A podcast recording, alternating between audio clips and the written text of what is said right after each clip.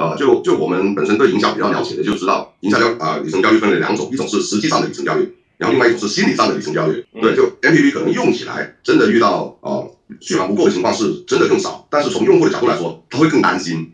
大家有没有感觉？你现在去看市场所有的 MPV，你看上去都像是三十岁、四十岁、五十岁的车，就没有一个长得像是二十五岁、二十八岁的车。就其实我觉得，如果你能够把风格做得更加的符合中国的中产家庭的这种审美啊，然后呢，在性能上又利用一些新的技术，给它更好的这种综合的这种体验，我觉得这里完全有机会跑出一个比较明星的产品。就是我只是从我自己的想法去想，就是我觉得我很难去接受一台 MPV 啊，因为我觉得一个男人买了一台 MPV 之后，就意味着你对你的下半身妥协了。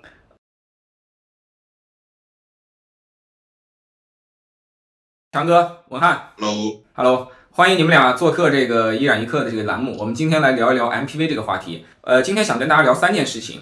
第一件事情是油转电。呃，其实之前我一直会听到一些朋友讲，MPV 这种产品啊，一般又大，然后也比较高，迎风面积比较大，它的能耗是有劣势的，所以它可能在续航上呢就会比较差劲，所以它不适合呃做这个电动化。而且事实上，之前很多车都电动化了，但 MPV 没有电动化，这点你们俩怎么看呢？MPV 这种产品？适合电动化吗？呃，就是我先从产品经理的角度去讲一下，就是为什么现在会有纯电的 MPV 发生了这件事情。其实是这样子想啊，就是呃，电车从某种程度上来说，我们还是能把它称为一个新事物，对不对？即使它现在它的那个就是它的呃渗透率已经达到百分之二十，有有可能已经马上就要接近百分之三十，但是我们如果是放到四五年前去看的话，它是一个超级新的事物。那大家如果一个主机厂在规划一个超级新的事物的时候，他一定是希望他规划出来的这个超级新的事物能够去到一个呃，就是用户最愿意接受的一个产品里面去啊。所以 MPV 它在汽油车里面它都属于相对小众的一个产品。那如果一个 OEM 它去规划一台全新的事物的电动车的话，那你觉得他会去规划一个什么样的车型呢？我觉得最保险的就是去规划 SUV 的。那绝大多数 OEM 也就是这样做的。啊，那为什么从今年开始，大家会开始发现，哎，好像电动的 SUV 慢慢的起来了？其实是因为这样子啊，就是呃一些成熟的那个呃新势力，有可能他们的那个电动车的产品线已经铺的比较全了啊，就是轿车也有了，SUV 也有了。那 MPV 的话，等于是去补齐这一块。还有一些新势力，他们为什么会走 MPV 呢？其实他们想剑走偏锋，因为他们有可能觉得自己在 SUV 在那个 sedan 上面已经是。呃，自己心里没底，到底能不能够和无论是魏魏小李啊，还是传统的 OEM 去比？那他们剑走偏锋啊，他们就去做电动 MPV，因为现在 MPV 其实确实有这样子的需求在啊，对不对？就是我们国家应该是二零一五年开放了二胎，然后从二零二一年应该是去年年底出的政策，还是今年年初出政策，就是可以开放三胎，对不对？那再加上我们那个中国的第三波婴儿潮，就是从八二年后一直到九十年代初的这波婴儿潮，大家的年龄已经都在三十岁到四十岁了啊。那其实就是从人口结构，还有就是从 OEM 的战略规划，你会发现和 MPV 会更加契合。所以电动 MPV 就如雨后春笋一般的，你会发现，哎，这两年似乎都开始特别多的起来了。嗯，我们三个人好像都是这波婴儿潮婴儿潮生出来的人。对，对，是。嗯。然后我跟强哥正好都有两个孩子，所以我们要不听听强哥的看法？因为你是不仅有二胎，而且你已经身体力行的使用了很多年 MPV 了。对。呃，其实大 MPV 去做一个纯电车，我觉得是非常合理的。MPV 本身它的车身形式就很适合做电车啊，它不像轿车 SUV 一样，就汽油车时代它有一个发动机舱的造型在前面。那实际上他们改到电车以后，为了适应大家对这个汽车啊这么一个期待，他们前面哪怕没有发动机，他们也硬要弄个发动机舱，然后里面还去弄点储物空间。实际上这个是一个浪费。你可以看到，像一开始比较早期的一些啊概念的电动车，比如说啊法拉利未来啊，其实他们的造型都是有点类似于 MPV 的，就是啊一个比较圆的啊整体的一个造型。我觉得本身来说，电车是很适合做 MPV 的。然后啊，我我再往下去畅想一下啊啊 MPV 其实它有两个比较主要的特征，一个是油耗高啊，这个是毋庸置疑的啊，哪怕是相对于啊同样尺寸的 SUV 来说，它的油耗都是高的。那电车就直接可以省钱啊，这个是看得到的。然后第二个是 MPV，它普遍存在一个情况，就是说，呃，车里面的人坐在车上的时间会比较长啊。比如说我去接人啊，又或者说我去啊自驾游啊，大家都会相对于轿车或者说 SUV 来说，有更长的时间在车里面。那如果油车的话，你在车里面就啊有一个问题，就你得开着空调是吧？你得使用车里面的设备，你就要带带出，然后去烧很多油。那可能啊，目前的混合动力是一个解决方案。那如果说电车的话啊，其实是更理想的。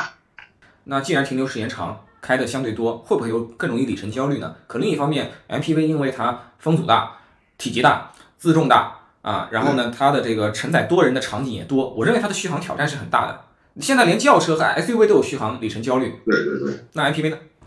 呃，这个绝对是更明显的。所以如果可以选的话，啊，像增程式或者说插电混合动力，我我觉得特别是对于啊公用车啊，像商务用车来说是更有吸引力的。因为你家用的话，其实你 MPV 可能就是一年几次的啊比较长一点的自驾游才会有一个续航焦虑。但如果说像公司用车啊，你现在接完客户可能电就只剩下百分之五十了啊，这是很常见的情况。然后可能还要去接，那这个情况下你再要去补能是不可能的，你不能不能让客户来等你嘛，是吧？你不能说哎我这个车没电了，等我这个从使用上就说不通。那如果说你是一个增程式或者说一个插电混动的话啊，对于商用车这个领域来说，我觉得是有很大的吸引力啊。反倒是家庭用车来说啊，问题不是特别大。但如果说我自己来说，我去买一个啊新能源的 MPV 啊，我我也会更倾向于啊用啊。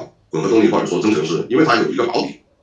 因为像 MPV 啊，作为一个家庭用车来说，它是你有一辆 MPV 以后，它很可能就是你家里面最大的那一辆车了。那可能说跑长途的重任，一般来说全家出游你都会开 MPV 嘛，对吧？那所以啊，续航是一个问题，但我觉得不是特别大的问题。那如果你说纯电啊，像一个是增程式和插电混合动力，那另外一个如果换电能做到像蔚来那样的话，我觉得也是 OK 的。啊，那我再想提一个挑战啊，就是这个。呃，如果是这种 MPV，然后你又要保证一定的续航，又有承载能力，又装人装货，会不会整车重量上会比较失控？这个会带来工程难题吗？就是我现在再把问问问题给拉回来一样，其实我反而对这一点我是有自己不太一样的看法啊。虽然我没有使用过 MPV 啊，就是，但是我一直是觉得 MPV 的续航里程反而是小的啊。就为什么呢？因为我觉得 MPV 如果是对公的场景，呃，司机接老板啊，或者是呃司机接客户。他为什么他的那个呃里程的焦虑会少呢？因为它的那个呃行驶的目的地呃就是行驶的那个整体的规划是相对固定的啊，它不像我们真的在对私使用那个就是我们在家用 SUV 和轿车的时候，当你一个人开车的时候，这台车子你很有可能今天接了一个电话，你会就去哪里，对不对？你你有可能上午在在那个宝山区，下午就跑到金山区去了啊。但是 MPV 的话，它使用场景，我我觉得即使是自己在家用的话，你载着很多人。那那个时候你的出行的话，一定是有规划的，啊，就是你一定知道你会去哪里，几点的时候你会到哪里。所以它，我觉得里程焦虑在 MPV 上面反而是，呃，应该没有 SUV 和轿车这么强啊。那再回答那个啊，我我插个嘴啊，对，因为这个里程焦虑呢，啊，就就我们本身对营销比较了解的就知道，营销焦啊里程焦虑分为两种，一种是实际上的里程焦虑，然后另外一种是心理上的里程焦虑。对，就 MPV 可能用起来真的遇到啊续航不够的情况是真的更少，但是从用户的角度来说，他会更担心，因为车子上还有其他人，对吧？对对对对对，就这个是一个心理层面的，就像啊买电车之前大家都说，哎我想要一个很长续航的电车啊，你这个有没有六百有没有七百？然后当车厂推出了六百七百以后，他就一看，哎五百那个比较便宜，我就买五百那个。对，确实是这样。其实我我因为当年我跟文翰都在蔚来工作过，那时候蔚来 ES 八。早期上市的时候，被公众诟病的很大的一点就是，哦，你是个很大的七座 SUV 纯电的，然后你续航才三百五十五的 NEDC，你够吗？但其实真的买了这个车的人都说够啊，啊，没问题的，用起来 OK 啊。但是你没买的人永远会觉得，你这么大的 SUV，你就是带着一家人去浪迹天涯的，去这个长途自驾游的，你不够，你买这个车就是交智商税。就这里面有非常大的这种现实和舆论之间的冲突。嗯，我认为在 MPV 上也会出现类似的问题。好像 Model 3你是买那个短续航版的会比较多吧？占百分之九十。对呀。嗯，对，就嘴上说了一套，但是到了套钱的时候，就说哎，把续航真香，便宜划算。然后再回到方圆前面那个问题，就是关于 MPV 的重量。其实 MPV 的重量对于电动车来说，反而没有像汽油车这么明显。因为汽油车的重量的话，对于你车内就是整体的轴距啊、你的座椅数量啊，它会非常的敏感。但是对于电动车，其实反而没有那么敏感的，是为什么呢？虽然你也多了两张座椅，虽然你的白车身也会更加重，是为什么？因为电池太重。所以你，所以你去看它多出来的轴距、多出来的车长、多出来的白车身的重量、多出来的座椅的重量和电池的重量，它的百分比和它在汽油车里的概念是不一样的。你就比如说，像一台电动的 MPV 大概两点五吨，但是电动的 SUV 是两点三吨，对吧？你的 Polestar 2是多少重啊？两吨出头，两点一吨差不多。Polestar 2，嗯，对啊。但你想，一台领克零零三和你同平台的才多少重？一点七吨吧。领克零三没有一点七吨，领克零三我估计最多就一点五吨。对啊，是啊。所以说，呃，所以说就是你 MPV 里面，由于啊，电动 MPV 由于它这块电池的原因，所以它的重量好像不是什么大问题的。一台 MPV 电动 MPV 只比一台电动的那个 SUV 重百分之十，重就差值不明显。对，是的，嗯。那是不是 MPV 它在电池布局上面会更有自由度一点？会，MPV 在电池布局上面会更有自由度一些，是因为什么呢？就是呃，如果你轴距长的话，你会对你的那个电池布局会更有利。还有一点就是 MPV 的话，它可以牺牲那个你的那个车辆的性能。就是在你车呃牺牲车辆性能以后呢，就是因为你不用去追求很快的加速，不用去追求你的刹车性能，不用去追求你入弯的这种稳定性啊，在 MPV 上面你可以做的稍微弱一点，所以你就可以把你的轮胎做的比较窄。我们去看，其实很多 MPV 它的轮轮胎都很窄。那轮胎窄的话，它就有一个好处是什么呢？它的轮胎的相应的内衬它也窄，对不对？所以你的那个尤尤其是你前排和后排牵入到你车辆，你的空间就会变小啊。那这个是对于人能够感受到的。对于底盘的话，它也是的，它能够在那个我们。就是在我们车辆领域，我们叫做歪向的空间，就是横向的这个空间，它会比较省，那你就能有更多的空间可以去布置你的电池，无论是横向还是纵向。对，所以你说的这点解释了为什么过去七座的 MPV 就是比七座的 SUV 空间实际上要好啊。这个问题我们等会儿晚点也聊一聊。对，强哥，你说电池布局，我觉得就电的 MPV 解决了油的 MPV 一个痛点，就是操控差、重心高，因为你现在电池都在底部了嘛，然后整个重心往下移了，然后理论上来说，电的 MPV 应该是比油的 MPV 要好看很多的，对吧？是这个道理。呃，我现在唯一开过的电动 MPV 就是我去年年底在武汉开了蓝图的那个梦想家，当时还是工程车，我大概就开了大概五分钟，但是短短的五分钟，我觉得那车确实挺好开的，可能比我开过的所有的 MPV 都好开。我之前开过的最好开的大 MPV 应该是最新一代的 G 幺八，就是用了 2.0T 和多连杆后悬的这一代，对，陆尊这一代，这一代真的比上一代胖头鱼那代要好开明显。啊，不准好开。对，但是过去呃的胖头鱼和再往前的老 G 幺八，我们知道都驾驶体验是挺差的。但是胖头鱼就开船嘛。对，但是但是就不影响，对吧？它也不影响它它畅销。但总体来讲，虽然 MPV 可能驾驶性能不是那么重要，但如果能更好，为什么不要呢？啊，对。但这里面我想快速的问一个问题来收尾我们的第一段讨论啊，就是大家可能都觉得转电动还比较合理。那如果转电动的话，纯电和另一种我们称之为可插电的这种。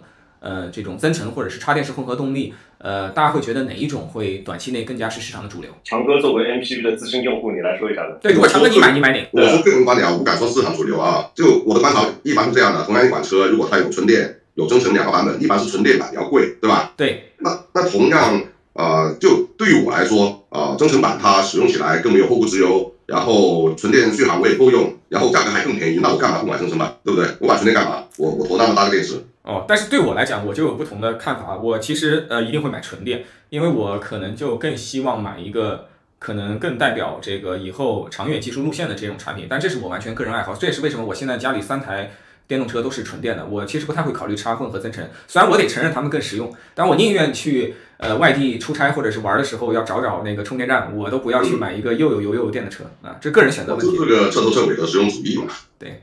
那我看没有。我觉得方圆主要是因为他家里有两个停车位，然后他还有固定的充电桩。我觉得是这样子的，如果是如果有固定充电桩，那就买纯电；如果没有的话，就买增程。啊，这个我是从产品角产品经理角度去武断的这样子去判断，但我觉得这个很合理。对对对。我觉得有这个因素，就是我觉得我内心的主观性会倾向于买纯电，但客观的来讲，我我第一台纯电是极星二，我刚把极星二拿回家的第一个月，我家里没有加充的，那个月在上海用车确实是有点不方便。如果让我专门为充电去一个地方花个每个周花一个小时，我其实觉得不太能接受。所以对我来讲，加充确实很重要。那对于我来说，哪怕我是有加充，我也会倾向于买一个增程式。那为什么？因为比如说增程式它的纯电续航有一百公里，嗯，那基本上我日常代步是绝对够用的，嗯。那我的加充对于这一百公里来说是好用的，反倒是如果我没有加充，但是我又奔着它是个电池，我可能会买纯电，因为如果我没有加充的话，我开一个增程式就意味着我我每两三天就要得出去充电，就很烦，嗯，对吧？我买一个纯电，我有个啊实际续航有四五百的话，那我可能一两周才出去充电一次，我的思路跟你反过来，嗯，你这个思路平衡的要素跟我不一样，你还同时考虑了能源成本问题。啊对对，就是你哪怕买了增程或者是插混，你其实希望你更多的处于纯电里程。对对对，那肯定啊，那我干嘛要买电车呢？对不对？那我还不如买个油车。是的，这个也是一个有点那个比我原来的预计不一样的地方。我这个春节呢是开车去江西，以前我一直认为理想 ONE 的用户，我觉得他们应该不会老来充电吧，一百公里充一次多麻烦啊。但是我在江西抚州市的这个未来的这个直营的超充桩，我去充我的 Polestar Two 的时候，每次都能遇到那个理想 ONE 的人。就是理想 ONE 用户真的是很喜欢，哪怕在外地都去找那个找这个电桩去充电的啊，这个确实是让我有点惊讶的啊。他们充电是薅羊毛，很有快感的，我跟你说。那我们他们不不是说在乎这个钱，而是说，哎，我我充一回就省了个上百块，就心里面特别爽，你知道吗？嗯嗯。这个我们就来下聊下一个问题啊。这个有一种说法是中国永远不会有很好的 IPV 市场，不管什么样的新车进来，这个市场的盘子就这么大。不会有什么大的增长了。因为七座的这种，我是说三排座的这种 SUV 是更好的产品，它在中国能兼容 MPV 的需求，同时它长得又更像一个更威猛的，然后更有男性化色彩的，然后审美上更迎合大众审美的这样一种产品。你开 MPV 就像司机。啊，对我来说，这个我是深有体会。整体来说，我是赞同这个说法的。因为 MPV 在中国它进来就是一个很奇怪的过程。首先是命名啊啊，MPV 这个名字你就很难记，你知道吗？你说 SUV 早期大家还不叫 SUV，叫越野车，对，叫越野车啊，这就很形象，对吧？然后 MPV 叫面包车，对，就面包车，然后就很难受，就感觉特别低档。其实它的翻译就是应该是多功能面包车，MPV 是 multi-purpose vehicle 或者是 multi-purpose van，它就是多功能面包车。这是国人啊，面子的问题。然后再到后来又衍生了一个名字叫做商务车。然后就绑定了，有点像啊 G L 八就高端的商务车啊，当时，然后就是好像那个东风风行啊，它那种就是比面包车又高级一点点啊，那种前置发动机的那种啊商务车，然后后来就一直绑定这个形象，然后再到后来啊奥德赛他们进来了以后，大家才会有啊家庭也可以买 M P V 这么一个啊概念出现，其实这个概念是出现的特别晚的。那如果像台湾啊，他们那边啊就台湾地区就叫做啊家庭车、休旅车，那这样听起来你是不是感觉就？容易接受多了，啊，对啊。如果你说这个七座的，全家人可以坐进去的，我就我就叫家庭车，那是不是就感觉很爽？对，包括那个香港的埃尔法，他们叫保姆车，这个感觉很好。你看你家都已经不仅有保姆，还有保姆车了，你说你家这个条件有多高级？对，一下就拔高了。然后啊，一个是形象问题，第二个是用途的问题啊。像在美国就 MPV 叫 Mini Van 嘛，对吧？然后在欧洲 MPV 和美国都有一个共性，就是说它除了拉人以外，它也会兼顾一定的呃装载的用途，就不一定是做生意啊。比如说你是啊，搞啊弄点像开花店的，你可以在里面拉点货啊。但国内这个是违法的，国内是禁止这个 MPV 去拉货的，客货两用是啊那个路政要罚你款的，一罚就是一两万。就它实际上定义上面就把它的多用途的路给封了。哎，所以国内是这样吗？五菱这种车这么小的 MPV 允许你拉货，允许你坐人，反而是更大的 MPV 只允许坐人不让拉货，都一样的。所以在广广州地区，有些人就拿 G 幺八去拉货。因为路政一般不会查 G 幺八，不不会觉得 G 幺八里面会拉货。哦，对，有意思。国内国内其实是这样子的，就是你这台车子去上公告的时候，比如说是五个座椅或者是七个座椅啊，你多一个座椅和少一个座椅都算是违法啊。对。所以你要拉货的话，你一定会把你后排座椅都拆掉嘛，你抓到就是违法，因为你这台车子两座版本没有上过公告。对，像毕加索或者说像雷诺的 Esprit，他们后排座椅是直接可以整个拎下来拆掉的。对。然后来到中国也可以拆，但是这种操作在国内是违法的。怪不得国内没有这种产品灵活性的这种这种设计呢？原来因为都根从根子上就违法了。呃，对。除非你要去上公告，但是你上公告的话就会很麻烦。你上公告就意味着背后有一系列的相关的实验都要去做，就会比较麻烦一些。嗯。相相对折中的，就是说那种啊，可以把整个座椅放倒，然后弄成全屏，那种就相对比较折中的办法。对。但是，对。它这种弄成全屏的车，我自己就在开，它有一个很大的问题，它弄成全屏以后，它下面是有缝隙的，你拉的东西必须是得很干净的东西，不能有碎屑的东西。否则掉到下面去搞卫生会把你弄疯。而且空间毕竟牺牲了，你折叠的座椅它也还是占了空间的，它没有把这个厢式车的真正的价值给充分发挥出来。呃，说回这个 MPV 和 SUV 这个关系，现在这个风潮其实不不只是中国，像欧洲，你看像啊标致的五零零八，它原来是个 MPV 来的，然后现在五零零八变成 SUV 了。然后雷诺的 S SK，它是啊所谓的 MPV 的发明者。那个车我开过。对，那个也很好看，但你现在看它像个 MPV 吗？它就是个。更像一个机构的旅行车，你没发现吗？对我开的就是它这个跨界后设计的这个版本啊，更像一个 SUV 和 MPV 的混合体。对，然后像啊那个雪铁龙的毕加索，然后之前是欧洲销量第二名就 MPV，然后现在停产了。然后像大众的夏朗，然后福特的 SMS，SMS 国内还生产过，然后现在也是卖的比较惨。就现在整个欧洲市场都是 MPV 也也混的不好，不单单是中国，然后。随着大家越来越有钱，其实很多人会更倾向于啊选一个装载量比较类似，但是尺寸会更大，然后更贵的一个 SUV。因为 MPV 其实很大一个优势就是说，同样价格它可以提供更多的装载力，更更多的用途。啊，但如果你有了钱以后，你二十万 P V 能做的事情，你三三十几万的 SUV 也能做。哎，那这里边我觉得会有一个问题啊，强哥说了一些台湾地区市场和这个欧洲市场，但是我觉得大陆地区的市场，其实在 MPV 上就从来没有跟全球的任何一个地方一样过。我们一直是在全球来看一个非常独特的市场啊，这也是为什么你看那个通用，它在美国 MPV 对吧不做了，但在国内它的 G 幺八一直延续下去，而且量非常大。你包括像那个呃欧洲厂牌的那些 MPV，无论是大众还是福特，在中国最后都没有拿到份额。份额都非常的凄惨呃，我觉得中国的这个市场跟海外是非常不一样的。啊，这个完全赞同。这个我来说一下我自己的观察啊，就是呃，在欧洲、美国，包括在日日本，商务接待都是用行政级轿车，但是在中国喜欢用 MPV，所以这个是一个本质上的需求的差异。嗯，像在美国和日本，MPV 可能更多是往家庭车那边去走。像美国就说我生四五个孩子，然后我一个 MPV 就可以拉一个篮球队啊，全家人去打球，是这种概念。而且他们啊，像美国的 MPV 的广告很多是针对女性去做的，因为妈妈开的比较多。是的。然后像日本呢，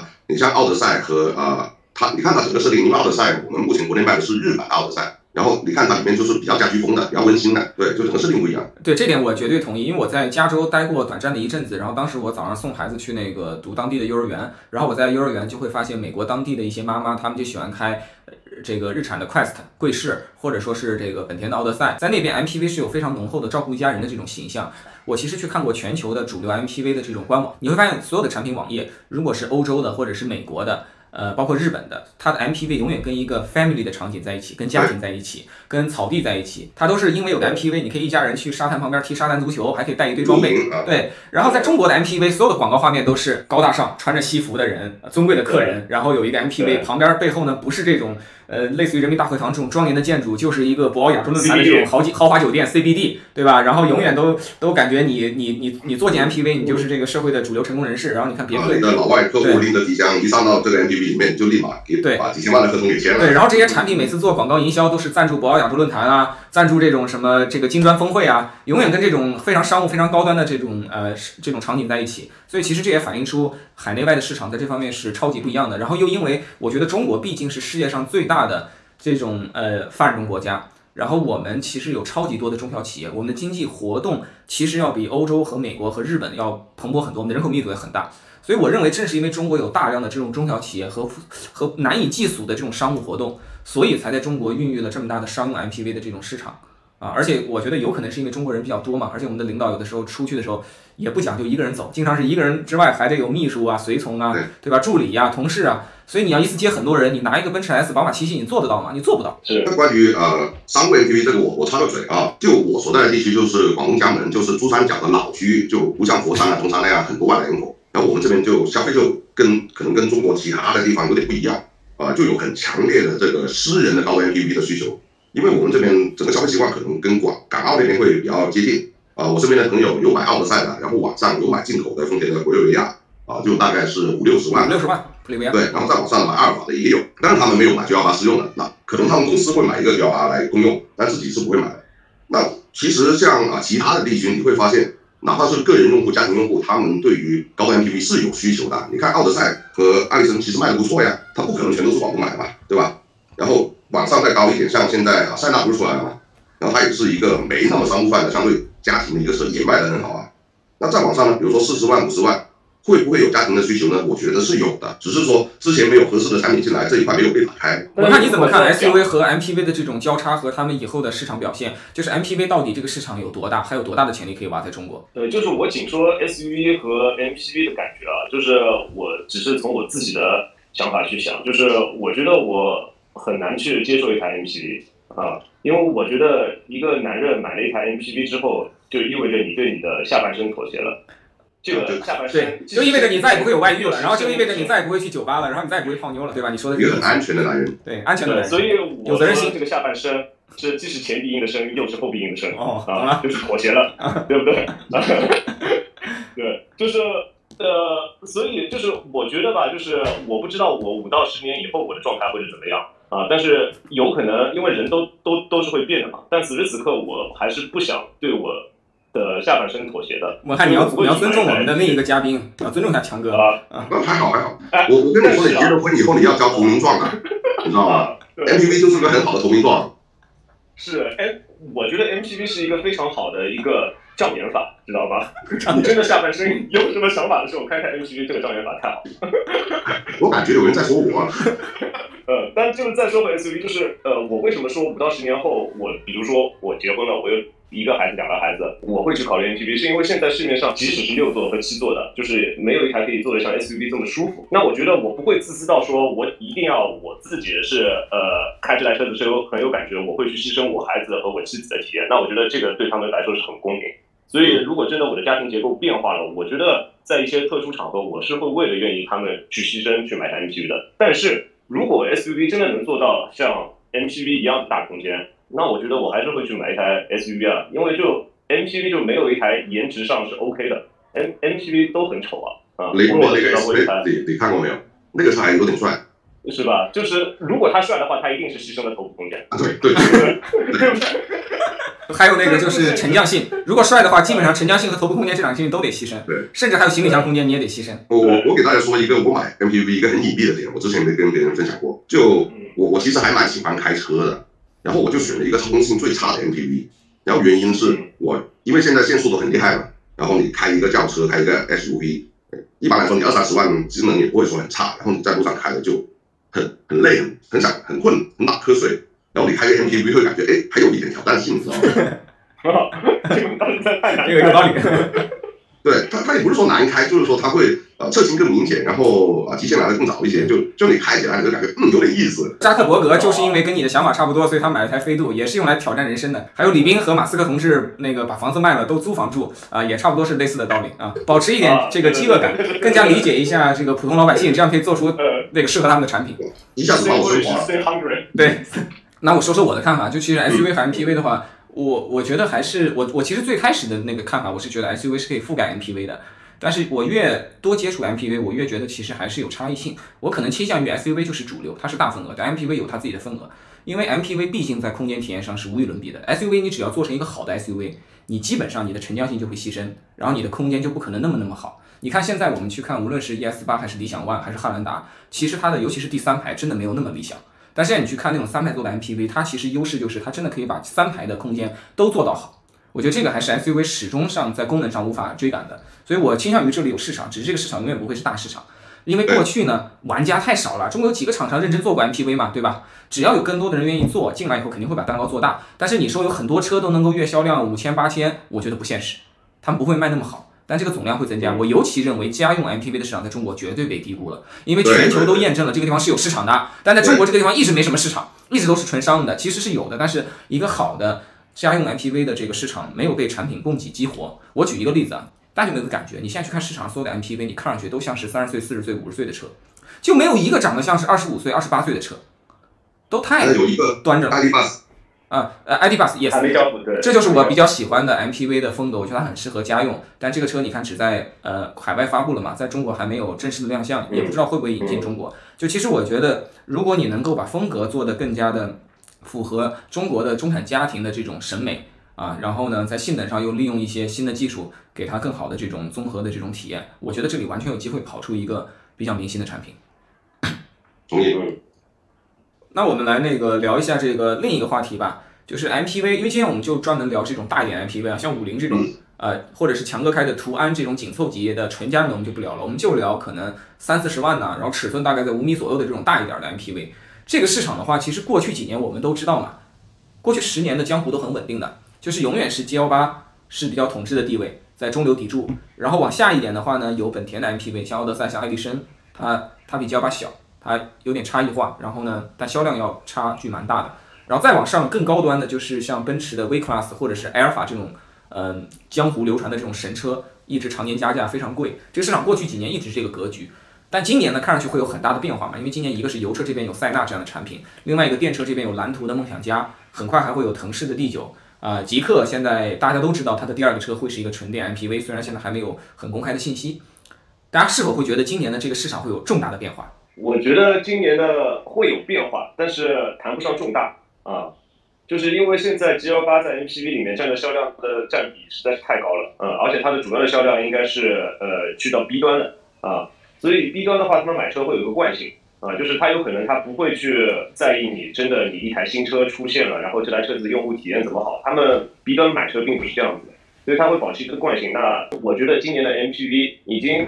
就是从现在我们推出的那几台车子来看，就比如说蓝图的梦想家，以及或者即将要出来的极氪零零二，而且据我所知，其实现在很多一些新势力都要想要去推出 MPV，那我觉得其实他们已经是有星星之火可以燎原的这样子势势头了，因为我觉得他们看到了，其实现在呃 C 端对于 MPV 的那个呃需求是越来越越大，C 端的销量越来越大以后，它会不会慢慢的经过两三年影响整体的 MPV 的格局？我觉得是有可能的啊，因为 G L 八这些吃老本吃了太多年了啊，我也不知道他们新的就是底盘代号四五八的 G L 八产品力到底怎么样，但就目前二五八和三五八来看，我觉得吃老本吃太多年了啊。而且我这边发现一个现象，就是我周围的朋友买 MPV 的没有买 G L 八的，买的都是本田奥德赛啊，啊，就是买日系的会比较多，基本上都是奥德赛啊。其实我也去体验过奥德赛和 G L 八，我就感觉有一个给我感觉有一个很大的差异啊，就是我呃这边先不说他们坐起来到底是哪台车子更舒服，因为我的屁股比较木木讷，我是坐不出来特别。舒服的这种感觉的，我自己开的车子是死硬死硬的啊。给我一个最大感觉的不一样，就是奥德赛我进车的时候几乎不用抬脚啊，但是 G L 八我进车的时候，其实我感觉地板高度还是有一点高，我就感觉有可能美国人在呃在这方面做产品不如日本人那么极致，所以我后来我还特意去查了一下，呃，奥德赛的地板高度是三百毫米，然后 G L 八的地板高度是三百八十五毫米啊，就是其实高的是蛮多的啊。那奥德赛给我这种进车的感觉，真的就是特别棒。我就感觉我是走到这台车里面去了。这说明啊，这个美国人身高高，腿长啊。对对对对对对，毕竟另一个是日本车嘛，对吧？开个玩笑，强哥你怎么看？对。呃，如果说单纯公务车市场来说，G 幺八还是会是一个主力来的。但是有一点必须得关注的，就就是今年整个经济情况是比较难搞，然后很多企业也比较难熬，然后他们商务买新车的需求实际上是下降的。那我觉得这里面有个此消彼长的关系，可能家用 MPV 占的比例会呃膨胀比较厉害。比如说现在塞纳也来了，对吧？那塞纳很明显，买塞纳的人可能是家用的占的比比例会比较大啊。但是你说 G 幺八在公务车上面，它的权威性，我觉得短期内是不会有太大的影响啊。像我很多年前接触别克的时候啊，印象很深刻，就是他们 G 幺八有一个专门的市场的啊推广经理，是走 to B 端的，就他不在展展厅里面跟大家介绍这个车，专门是走政企的。那像他是把这个细分到这么细，然后这么去深耕，而且是十十几年前也可以直接这么做。但是如果说啊放大到整个啊中高端的 MPV 市场来说，我觉得 G 幺八也不是那么强。其实它也不是一直没有对手，像奥德赛跟艾力绅，要要注意哦，G 幺八现在实际在卖的是两款车，一个是陆尊，一个是啊陆总公仓。然后他们两款车对艾力绅加奥德赛其实销量并没有多出很多，但是 G 幺八真正厉害的是它溢价。它可以卖到三十几万、四十万，对吧？它的陆尊啊，价格比较高，也卖的不不错，这一点是比奥德赛和艾力绅厉害的。但如果说单纯比销量来说，我并不觉得说 G L 八就是一骑绝尘啊，没不存在的。其实奥德赛跟艾力绅也是很强烈的对手，只是说大家啊走的方向不一样，一个是家家用的，像奥德赛跟艾力绅，他们都是日版的设定，他们后备箱比较小啊。比如说你买载七人的时候，你后面很很难去放七个人的行李箱，但是 G L 八可以做得到，这个是它这么多年以来在市场上一直的杀手锏，所以。你看现在啊，美版的啊，丰田的美版的塞纳一打过来，立刻就销量就上去了。那如果本田也把美版的奥德赛拿过来，对不对？那格局就不好说了。只是说啊，对手没有出牌，而不是说 G 幺八真的那么强。对，我觉得这里边我自己觉得今年的市场有一个重大的变化，就是这个新能源类的产品进来了。其实我们过去几年，第一啊，已经看到新能源的渗透率在迅速的从百分之三、百分之五、百分之八、百分之十、百分之二十多在暴增。所以这边这个市场在大幅增长，然后油车的市场每年萎缩百分之十，这是第一个大趋势。这个大趋势其实影响到所有人的心智的。如果你现在是一个企业的老板，你负责采购，你明知道油车会慢慢下去，然后电车是大势所趋，而且可能电车在牌照上，尤其是对于公用市场，它是很在意总成本的，对吧？毕竟如果你的这个单位能解决充电的问题，那么你的这个燃那个能源成本可能会比用呃油可能会低很多。啊，然后的话，保养成本肯定也低很多，那它有可能还要从这方面去算账。所以其实我就在想，如果你是一个企业的采购者，你从真正理性的角度，你会不会因为这个从燃油到新能源，而更多的在决策端就直接把目光瞄向能提供新能源供应的这样的产品？如果这个推论成立的话，其实今年无论是像蓝图的梦想家，还是比亚迪的腾势，还是极客的那个第二个车那个 MPV，我觉得他们就会是这个大路径下的这种啊受益者。啊，这是我的一个一个对市场不确定性的这种看法。然后我觉得其实还有个看法就是说，呃，现在我们确实看到一个现象，就是很明显国人对整个的这个品牌开始从非常导向外资品牌，变成了有一部分人支持外资品牌，但有部分人非常支持这个本土品牌。然后对本土品牌的这种技术和品牌的信心也是与日俱增啊。过去我们在做统计的时候，其实你很难看到有本土品牌的均价能超越十五万、二十万，过去其实非常非常难的。但现在已经有。像蔚来、像高和、像蓝图、像极客这些品牌，通通都超过了三十多万、四十万，包括理想啊，这这个现象其实是最近两三年非常激进的社会变化。然后我觉得这个变化其实也会影响到现在大家的这个这个后面的这个这个市场的选择。哎，所以你们你们你们三位有关注今年的三个这个新能源的新面孔吗？可能是有有看过那么一下子，但是参数不大了解。然后极客那个期待值是很高，但是具体是是什么样子我不知道啊。然后可能蓝图那个梦想家是啊看过图片也看过发布会，然后指标也了解一点，但是一直没找到试驾车。从硬指标来说，我觉得跟油车比，它就完全是可完胜的。而且之前呢，像蓝图那个 Free 啊，我开过，就机械素质来说做的特别好，只是说内部的一些啊内饰的调教可能可以再优化，但是整个车硬实力来说是很强的啊，只是说蓝图想怎么去卖它这个车，以一个什么样的姿态出现啊，现在还不是说特别强烈，没有给消费者一个啊很强的，我买这个车就代表着很运动，或者说很商务，或者说是什么样子，现在可能还不是特别清晰，但是产品力来说，我觉得是非常强的。我因为不是 MPV 的使用用户啊，所以我对 MPV 的关注度并不高。但是我知道，就是蓝图、梦想家，因为大家讨论的比较多。像极客零零二的话，也就是一些行业内的朋友互相交流过一些，呃，就是也就是除了汽车人之外，你市场上又有谁去知道他们这台车呢？